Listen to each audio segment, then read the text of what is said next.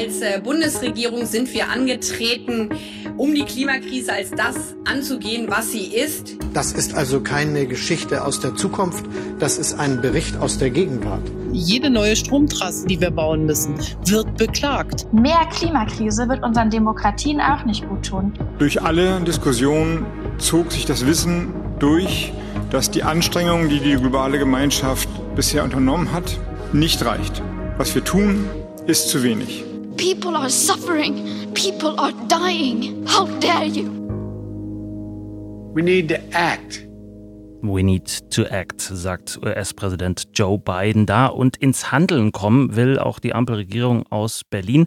Sie hat sich in Sachen Klima eine ganze Menge selbst aufgetragen im Koalitionsvertrag. Klima-Außenpolitik ist das Stichwort da dazu, soll eine der Markenkerne der aktuellen Regierung sein. Vielleicht ja, weil es so viel mehr ist als die Summe aus Klima- und Außenpolitik zusammen gedacht. Denken wir nur mal an den Krieg in der Ukraine. Auch um den sollte sicher eine Klima-Außenpolitik kümmern. Was aber sind so Grundpfeiler dieser Klimaaußenpolitik? Welche Ministerien, welche Personen, welche Akteurinnen und Akteure sind eigentlich daran beteiligt? Und kleiner Ausblick auch auf die Sicherheitspolitik, weil auch die hat damit zu tun. Herzlich willkommen zu unserer zweiten Folge in der losen Reihe zur Klimapolitik. Auch mit dabei ist Dr. Susanne Dröger. Sie ist Senior Fellow in der Forschungsgruppe Globale Fragen der SWP. Hallo. Hallo. Und Dr. Kira Finke ist mit dabei. Sie ist Leiterin des Zentrums für Klima- und Außenpolitik bei der Deutschen Gesellschaft für Auswärtige Politik. Und sie ist Co-Vorsitzende des Beirats Zivile Krisenprävention des Auswärtigen Amtes. Hallo. Hallo. Und ich bin Dominik Schottner.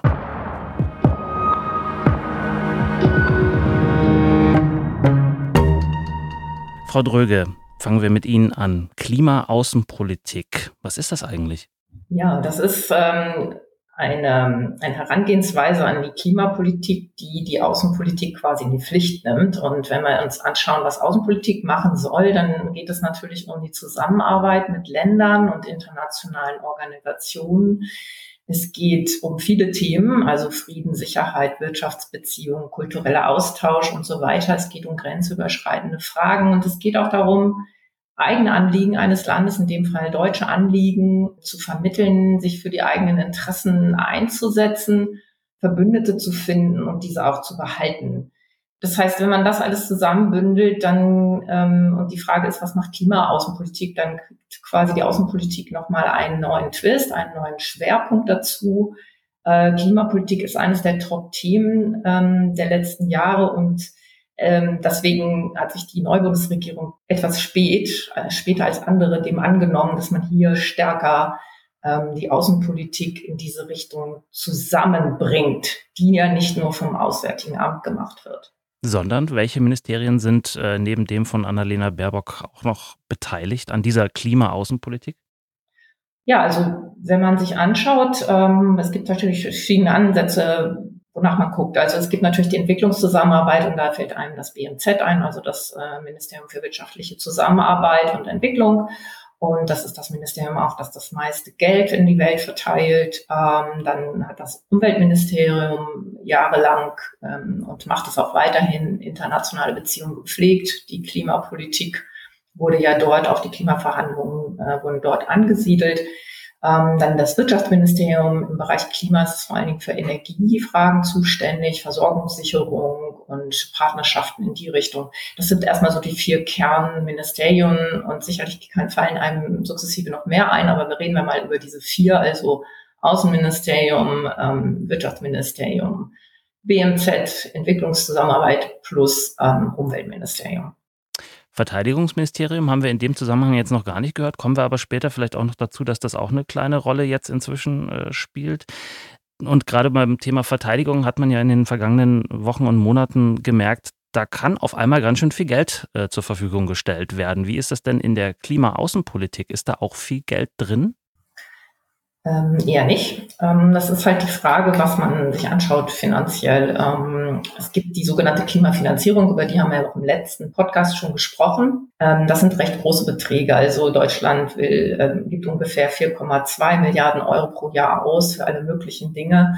Da können wir gerne noch mal im Detail drüber sprechen. Aber wenn man sich jetzt anschaut, dass die Klimaaußenpolitik als neues Anliegen Deutschlands ähm, verankert werden soll, zum Beispiel in den Außenvertretungen in der Welt, dann ähm, braucht es natürlich auch mehr Geld an sich, um sich selber aufzustellen. Und bisher sind's, geht es eher darum, dass man eine Person neu einstellt und noch mehr Stellenaufwuchs im Außenministerium hat und, und, und umarrangiert, was da ist. Und durch den Ukraine-Krieg, Sie sagten es bereits, ist Geld sehr knapp. Also die Idee war ja bis 2025 hier viel mehr Geld bereitzustellen und das sehe ich im Moment nicht. Mhm.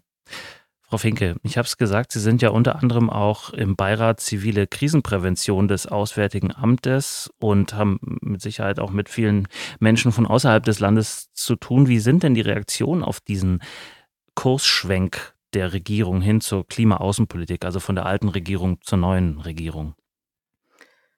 Naja, also es kommt jetzt, glaube ich, ganz stark darauf an, äh, was auch die Bundesregierung bei den internationalen Klimaschutzverhandlungen auf den Tisch legt. Also das sind erstmal alles große Worte, äh, die dann durch natürlich auch Erwartungen äh, wecken in gewisser Weise.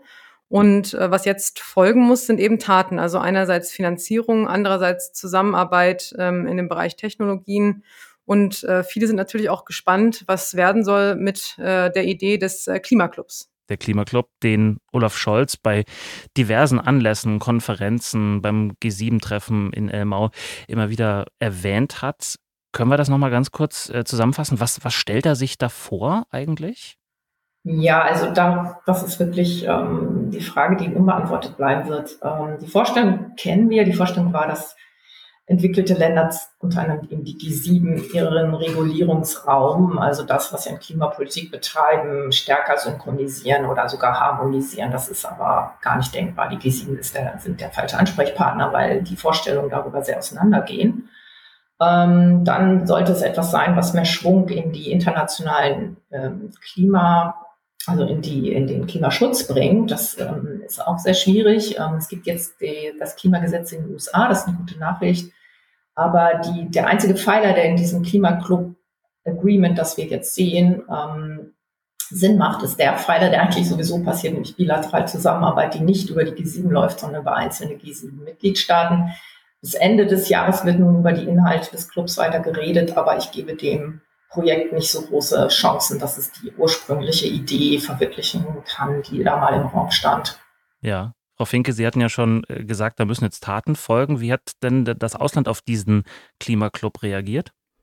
Gemischt, würde ich sagen. Also ich glaube, die, ähm, die Sorge besteht, dass, ähm, dass eben durch den Klimaclub, ähm, durch die CO2-Bepreisung, die möglicherweise damit einhergeht, nun ähm, ärmere Länder zur Kasse gebeten werden, dass sozusagen diese Länder für ihre Emissionen bezahlen müssen, während ähm, wir Industriestaaten ähm, jahrzehntelang quasi umsonst mit einer Gratis-Mentalität diese ähm, Emissionen in die Atmosphäre abgelagert haben. Und ähm, ich glaube, da bedarf es auch noch einer besseren Kommunikation dieser Idee und auch den Anreizen, da beizutreten, ähm, möglicherweise nicht nur im Bereich ähm, Klimaschutz, sondern auch im Bereich Klimaanpassung. Also wie können sich ähm, Länder wie, wie Bangladesch, wie Indien ähm, äh, noch besser an, an Klimaextreme wie Dürren ähm, und so weiter anpassen. Wir merken ja jetzt bei uns, äh, wie hart solche klimatischen Extreme auch Industriestaaten treffen können. Ähm, viele Länder haben sich ähm, noch nicht erholt von, von vergangenen Klimaschocks, ähm, von den extremen äh, Dürrejahren ähm, und äh, immer wiederkehrenden Überflutungen. Ähm, das sind alles Veränderungen, ähm, die sich nun in dramatischer Weise fortsetzen und für die es Lösungen braucht. Hm. Als Co-Vorsitzende des Beirats Zivile Krisenprävention, inwiefern spielt diese neue Klimaaußenpolitik, wo auch dann dieser Begriff des Klimaclubs natürlich mit reinspielt, welche Rolle spielt das in Ihrer Arbeit? Naja, also es, ähm, es beeinflusst unsere Arbeit schon in der Weise, als dass ähm, die Prävention von Krisen ähm, eben auch dadurch gelingen kann, dass äh, Klimaschutz und Klimaanpassung effektiv betrieben werden. Wir haben natürlich ganz unterschiedliche Treiber von Krisen, ähm, ähm, von äh, gewalttätigen Auseinandersetzungen. Aber wir wissen auch, dass äh, Dürren, dass Überflutungen, ähm, dass äh, die Vernichtung von Lebensgrundlagen und damit auch Identitäten auch äh, die äh, Konflikttreiber beeinflussen. Also dass sie oft ähm, auch der letzte Tropfen sind, der das fast dann zum Überlaufen bringt. Und ähm, deswegen gehen eben Klimaschutz und Krisenprävention Hand in Hand. Mhm. Und was sind da konkrete Beispiele, wo man sagen kann, das hat sich jetzt verändert im Gegensatz zur großen Koalition und das ist jetzt wirklich ein super Beispiel für eine Klimaaußenpolitik neuer Prägung? Aus meiner Sicht ist es so, dass wir ähm, sehr viel stärker äh, erleben, dass äh, die Regierung über Ressorts hinweg äh, Klimaschutz mit in ihre Außenpolitik und ihre Handelspolitik integriert. So ist meine Wahrnehmung bisher. Ähm, aber wie gesagt, ich denke, dass es ähm, jetzt auch überschattet wurde durch den russischen Angriffskrieg äh, gegen die Ukraine und ähm, wir jetzt äh, im Herbst sehen werden bei den internationalen Klimaschutzverhandlungen, wie ambitioniert Deutschland tatsächlich ähm, sein wird. Mhm. Ja, ich würde da gerne auch noch mal einhaken. Also das ist ja so eine konzeptionell noch nicht ganz gefestigte Geschichte, die Klimaaußenpolitik der Bundesregierung. Es ist, ähm, es, es gab einen sehr holprigen Start, einfach weil nach zwei Monaten diese, dieser neuen Legislatur eigentlich dieser Krieg ausbrach. Und im Vorfeld war auch noch nicht der, die Grundlagen waren nicht da für eine Definition, was eine Klimaaußenpolitik sein soll. Ähm, in den Jahren zuvor hatten wir einfach eine Aufteilung zwischen den Ressorts und Sie haben das Verteidigungsministerium ja angesprochen ähm, die Idee, dass Klima und Sicherheit zusammenhängen, das hat das Auswärtige Amt quasi dem Ministerium für Verteidigung weggeschnappt. Und das ist äh, in Ordnung, weil man vor allen Dingen die UN-Foren damit bespielt hat. Vor allen Dingen, dass äh, Deutschland einen Sitz im Sicherheitsrat hat, das spielte dann eine große Rolle. Aber ähm, die Frage ist doch tatsächlich, wenn man eine Klimaaußenpolitik nicht nur für eine Legislatur definieren will, wo steht die Bundesregierung in diesem Fall und da steht sie noch nicht weit vorn. Also es hat sich viel in der Sprache geändert und Frau Baerbock hat auch zum ersten Mal den Petersberger Klimadialog geleitet, den ja normalerweise das Umweltministerium, die Ministerin dort geleitet hat. Also es ist Sichtbarkeit da für die Person, die jetzt das, ähm, also in dem Fall die Außenministerin, sie redet mit den Ägyptern in der Vorbereitung der COP27. Es wird anders geredet und es wird, ja, es wird Deutschland als Team dargestellt. Team Deutschland ist so ein Schlagwort. Mhm. COP27. Wird das liefern? Ja, genau, Entschuldigung. COP27, die 27. Vertragsstaatenkonferenz ähm, der UN zu, dem, ähm, zu den Klimaverhandlungen, die jährlich stattfinden, dieses Jahr in Ägypten in Sharm el-Sheikh Mitte genau. bis Ende oder Anfang bis Mitte November, ne? Genau, und das ist eben so der übliche Job, den Deutschland macht und den machen sie ganz gut. Aber ehrlich gesagt, eine Veränderung nehme ich noch nicht wahr. Da bin ich ganz äh, klar der Meinung, dass viel mehr passieren müsste. Stattdessen, äh, meine Kritik auf den, an dem Klimaclub ist schlicht auch, dass das einfach ja, dass man sich auf so ein Bein gestellt hat, obwohl man mehrere Beine gehabt hätte zum Laufen. Und ähm, das ist nicht so richtig gut gelungen, der Auftakt. Also es ist keine Schuldzuweisung hier, es ist einfach nur eine Erklärung, dass tatsächlich so viel Kapazitäten durch den Krieg absorbiert wurden und durch das akute Krisenmanagement, ähm, dass man hier auch nicht so viel mehr erwarten hat können. Und ich glaube, dass wir erst im Lauf der nächsten Monate sehen können, auch mit der COP27, ob Deutschland hier Erfolge verhandeln kann und im Hintergrund ag agieren kann, was ja der Plan ist, weil die Ägypter zum Beispiel unterstützt werden sollen. Frau Finke nickte gerade äh, ein wenig bei, der, bei dem Zusammenhang zwischen, zwischen dem Krieg in der Ukraine, dem Angriffskrieg Russlands auf die Ukraine und der Klimapolitik. Das ist für Sie jetzt vielleicht eine total äh, klare Angelegenheit, aber ich glaube, vielleicht müssen wir das einmal nochmal erklären, wie das zusammenhängt eigentlich. Naja, es gibt verschiedene äh, äh, zusammenhängende Punkte hier. Das eine ist natürlich das große Thema Energie, Energiesicherheit. Äh, wie gestalten wir unsere Energieversorgung in Deutschland, in Europa so, dass wir unabhängiger werden von fossilen Importen? Ähm, wir sehen jetzt einfach äh, die enormen Preissteigerungen, ähm, gerade bei Gas, aber auch ähm, bei anderen Energieträgern äh, fossiler Art und ähm, merken natürlich auch die Versäumnisse der äh, fehlenden Investitionen in erneuerbare Energien, ähm, des zu schleppenden Ausbaus. Ähm, wir hätten natürlich hier schon sehr viel weiter sein können. Das ist das eine. Und natürlich ist es ähm, auch so, dass äh, durch kriegerische Handlungen ähm, massenhaft äh, CO2 freigesetzt wird ähm, beispielsweise durch, äh, durch Truppenbewegungen, beispielsweise durch das Anzünden von, ähm, von Treibstofflagern. Ähm, und das haben wir jetzt auch schon beobachtet in der Ukraine, ähm, dass dort dann eben äh, die Treibstofflager in Flammen stehen und ähm, das natürlich alles Emissionen sind, die ähm, auf diese sehr begrenztes, auf dieses sehr begrenzte Budget einzählt. Ähm, und das bedeutet eben, dass äh, auch der Wiederaufbau der Ukraine, ähm, wenn dort große Teile zerstört sind, ähm, bedeutet natürlich auch wiederum Emissionen, die dafür aufgewendet werden müssen, um dort Wiederaufbau zu leisten. Und so sind eben auch Kriege äh, Treiber des, des Klimawandels. Ähm, sie vernichten nicht nur Menschenleben, sondern sie vernichten auch die natürliche Umwelt, sie belasten die Atmosphäre äh, und tragen eben so auch äh, zu weiteren Krisen bei. Wir werden in einer anderen Folge dieser Reihe auch noch explizit auf Klimaaußenpolitik und Sicherheit zu sprechen kommen, noch mal ein bisschen intensiver. Vielleicht können wir aber schon mal so ein bisschen anteasern. Es geht ja auch sozusagen der andere Weg, dass eine Auswirkung der Klimakrise Menschen in die Flucht treiben, dass Fluchtbewegungen ausgelöst werden, weil gewisse Gebiete der Erde vielleicht nicht mehr bewohnbar sind. In welchem Maßstab müssen wir uns das vorstellen und was kommt denn da noch, Frau Finke? Also wir erleben jetzt schon äh, große Fluchtbewegungen aufgrund von Klimafolgen. Ähm, das sind erstmal Bewegungen, die innerhalb von Ländern stattfinden, weil natürlich Menschen betroffen sind, die ähm, erstmal ihre Lebensgrundlagen nah an ähm, Ökosystemleistungen haben, also nah mit der Umwelt zusammenarbeiten, wie zum Beispiel Fischerfamilien äh, und das bedeutet, dass ähm, diese Menschen ganz vorne stehen, wenn es um die Klimafolgen geht und eben auch als erstes davon betroffen sind. Ähm, gleichzeitig erleben wir auch, ähm, dass äh, diese Menschen nicht die Möglichkeiten haben, über weite Distanzen zu migrieren. Sie haben auch oft nicht das Interesse, über weite Distanzen zu migrieren, weil viele hoffen, wieder zurückzukehren ähm, nach einem äh, Sturmereignis oder nach einer schweren Dürre. Ähm, und viele wollen auch ähm, ja, ihren Kulturkreis eigentlich nicht verlassen. Also ähm, das sind alles Bewegungen über kurze Distanzen. Sieht man ja auch bei uns im Ahrtal. Äh, die Menschen wollen eigentlich dorthin wieder zurück, wo äh, sie vorher gelebt haben. Ähm, die migrieren jetzt nicht äh, sofort nach Spanien, nur weil ihr Haus zerstört ist, sondern das sind Migrationen über kurze Distanzen. Also wir haben ähm, erhebliche Migrationen innerhalb von Ländern, aber wir sehen auch, ähm, dass der Druck auf Grenzregime zunimmt. Und das hat natürlich auch was mit verschwindenden Lebensgrundlagen zu tun. Und die internationale Migration ist ja sehr stark reguliert. Das heißt, ähm, äh, inwiefern sozusagen Klimafolgen internationale Migration beeinflussen, wird durch das Grenzregime äh, bestimmt. Hm.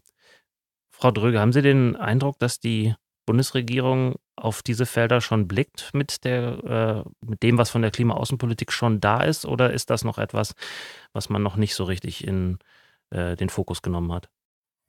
Doch, doch, also das ist schon lange im Fokus. Das ist zum einen im Fokus, weil wir ähm, schon langjährig seit 2007, 2008 diese Debatte um die Wirkungen des Klimawandels auf sicherheitspolitische Fragen hat und weil die Migrationsforschung sich da ja auch schon bewegt hat. Also wir haben das in SWP 2011 mal in so einem Buch zusammengefasst und die Kolleginnen hier, die zur äh, Migration arbeiten, ähm, äh, haben das im Auge und man sieht es auch in der Zusammenarbeit ähm, in Projekten, die das äh, BNZ fördert, dass äh, Migrationsfragen ganz klar die Klimafrage im Blick haben.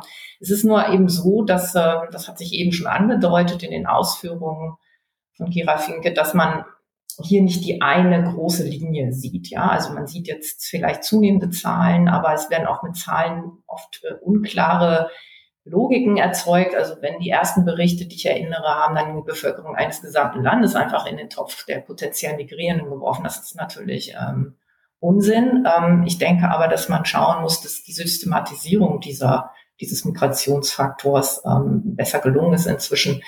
Die Bundesregierung hat das im Blick, aber das ist natürlich ähm, auch Teil eines internationalen Anliegens, wie damit umzugehen ist. Also bekannt sind die Fälle, wo man fragt, ist denn ein Klimaflüchtling ein anerkannter Flüchtling im Sinne des internationalen Rechts.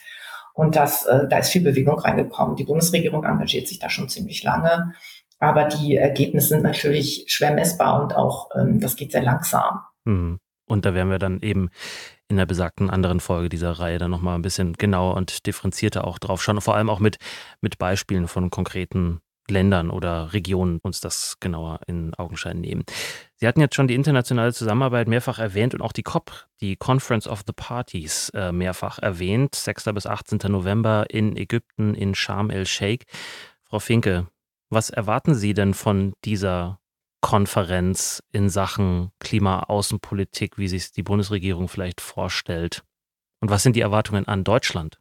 An Deutschland sind äh, die Erwartungen gerade auch mit der Staatssekretärin Morgan, ähm, dass hier ähm, die Interessen der ja, Entwicklungsländer, aber insbesondere der am wenigsten entwickelten Ländern der Welt ähm, stark mit berücksichtigt werden, ähm, dass hier auch neue Finanzierungsangebote gemacht werden und auch, dass ähm, beim Thema Schäden und Verluste, Loss and Damages, ähm, es Fortschritte gibt. Da gibt es momentan keinerlei ähm, reellen Finanzierungsmechanismus. Ähm, das soll nun mit dem Santiago-Netzwerk äh, aufgenommen werden ähm, als Mechanismus. Was ist das? Das ist eine, ähm, ein Beschluss aus, der letzten, ähm, aus den letzten internationalen Verhandlungen, ähm, das mit einem Grundbetrag zu finanzieren. Ähm, und hier soll eben ähm, ja erstmal darüber verhandelt werden, in welcher Art und Weise überhaupt äh, Finanzierung für Schäden und Verluste, also für Klimaschäden äh, bereitgestellt werden. Und ähm, darüber hinaus ist natürlich auch da wieder die Frage, wie verhält sich Russland bei diesen äh, Verhandlungen? Ähm, wir sehen momentan in der Arktis, äh, in der Zusammenarbeit äh, im Arktischen Rat, wo Russland derzeit turnusgemäß den Vorsitz hat, äh, dass die Zusammenarbeit äh, im Prinzip zusammenbricht. Und ähm, das lässt natürlich äh, Böses ahnen für die bevorstehenden Klimaschutzverhandlungen. Frau Drüge, ähnlich pessimistisch? Ja, ja, das ist eine ganz schwierige Angelegenheit, diese COP27 zum einen, weil ähm, kurz ausgeholt, das ist halt von den letzten Verhandlungen in Glasgow ziemlich viel Schwung da gewesen. Der ist dann leider weggefallen, weil wir, wir hatten darüber gesprochen, dass der Kriegsausbruch alles Mögliche beeinflusst.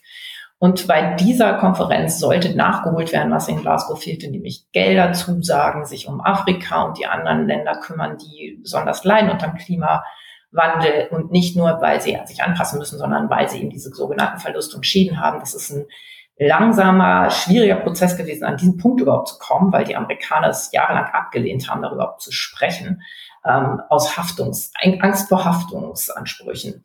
Dass dafür überhaupt jemals jetzt tatsächlich Geld fließen soll für solche Verluste und Schäden, ist ja schon ein Riesendurchbruch gewesen. Das hat die ähm, schottische Premierministerin Sturgeons ähm, äh, letzten Herbst einfach ganz geschickt gelöst. Sie hat gesagt, hier, wir geben eine Million Pfund für dieses Thema. Das war natürlich ähm, ja ein Durchbruch das ist alles in Stocken geraten. Und ähm, die ähm, Ägypter sehen sich als Vertreter Afrikas, was schon mal, schon mal interessant ist, um es vorsichtig auszudrücken, weil es eben ein Militärregime ist.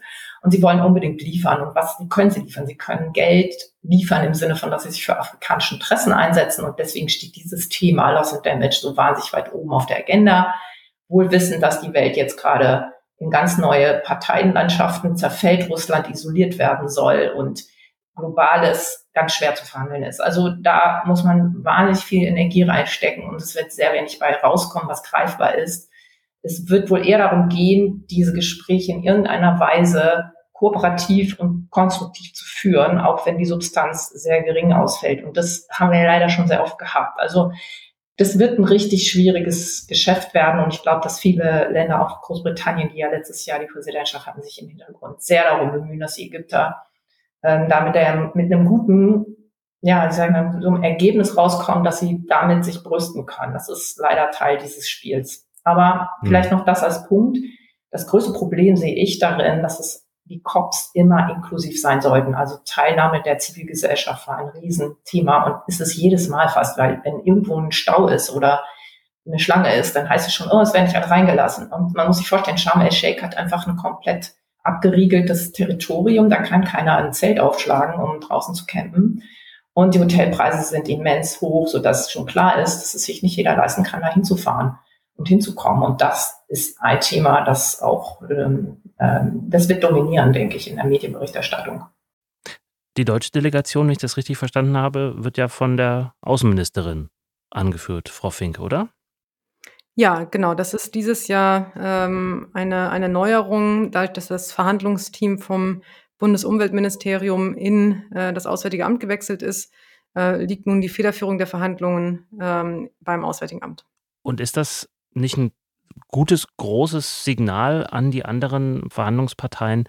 Wir kommen hier mit unserer ganzen geballten Macht, die wir haben als Regierung? Oder machen das andere genauso und es nur Nachziehen? Klassischerweise sind es eher die Umweltministerien, die bei der COP vertreten waren in den letzten Dekaden von anderen Ländern. Und die haben natürlich eher weniger Macht in den Ländern oder bedauerlicherweise eher weniger Macht in den Ländern. Und somit ist es schon äh, ein starkes Signal, ähm, dass nun ähm, die Außenministerin ähm, hier die Verhandlungsführung übernimmt. Frau Dröge, ja, ich glaube, das, das kann, ich würde jetzt noch sagen, es gibt natürlich Länder, in denen das jahrelang die Außenministerien geleitet haben, aber da gilt das Gleiche, wie, wie, wie Kira Finke gerade zu den Umweltministern gesagt hat, dass das natürlich immer eine Frage ist, wie powerful ist denn dieses Ministerium im nationalen Kontext? Ich denke, was, was wichtig ist, dass Frau Baerbock ein sehr gutes Team hat und dass es gelungen ist, in der Außendarstellung zumindest dieses Jahr die vier genannten Ministerien zu bündeln und hier auch mit dem BMZ zusammen, dass diese starken Klimapartnerschaften und die, ähm, die Gelder für solche Partnerschaften hat, an den Start zu bringen. Und ich erwarte, dass äh, das gut klappen wird, weil auch diese Position der Sonderbeauftragten besetzt wurde und damit klar ist, wer ist denn außer der Ministerin Ansprechpartner für viele Länder, die eben genau auch so einen Sonderbeauftragten äh, haben. Also John Kerry ist der bekannteste, aber es gibt auch andere Länder, kleine Länder wie Neuseeland, die haben alle so einen Special Envoy. Und ich denke, das wird ähm, für Deutschland ein guter, guter Auftakt werden, sich neu zu, aufzustellen in den internationalen Verhandlungen sagt Dr. Susanne Dröge. Sie ist Senior Fellow in der Forschungsgruppe Globale Fragen der SWP. Mit ihr und Dr. Kira Finke, Leiterin des Zentrums für Klima- und Außenpolitik der Deutschen Gesellschaft für Auswärtige Politik, haben wir gesprochen über die Klima-Außenpolitik der Bundesregierung. Was ist es eigentlich? Welche Ziele und Dimensionen hat diese Klima-Außenpolitik und wie wird sie dort bewertet, wo die Klimakrise jetzt schon voll zuschlägt? Ich danke Ihnen beiden. Gerne. Vielen Dank. Und Ihnen, liebe Zuhörerinnen und Zuhörer, auch Ihnen vielen Dank für Ihr Interesse. Wenn Sie sich in das Thema vertiefen wollen, auf unserer SWP-Website gibt es direkt unter dieser Folge einige Artikel zum Thema verlinkt. Und wenn Sie immer auf dem neuesten Stand bleiben wollen, und zwar ohne großes Zutun, abonnieren Sie unseren SWP-Newsletter oder die SWP-Social-Media-Kanäle. Da kriegen Sie natürlich auch immer Bescheid, wenn die neueste Podcast-Folge online ist. Mein Name ist Dominik Schottner. Bis zum nächsten Mal. Bleiben Sie neugierig.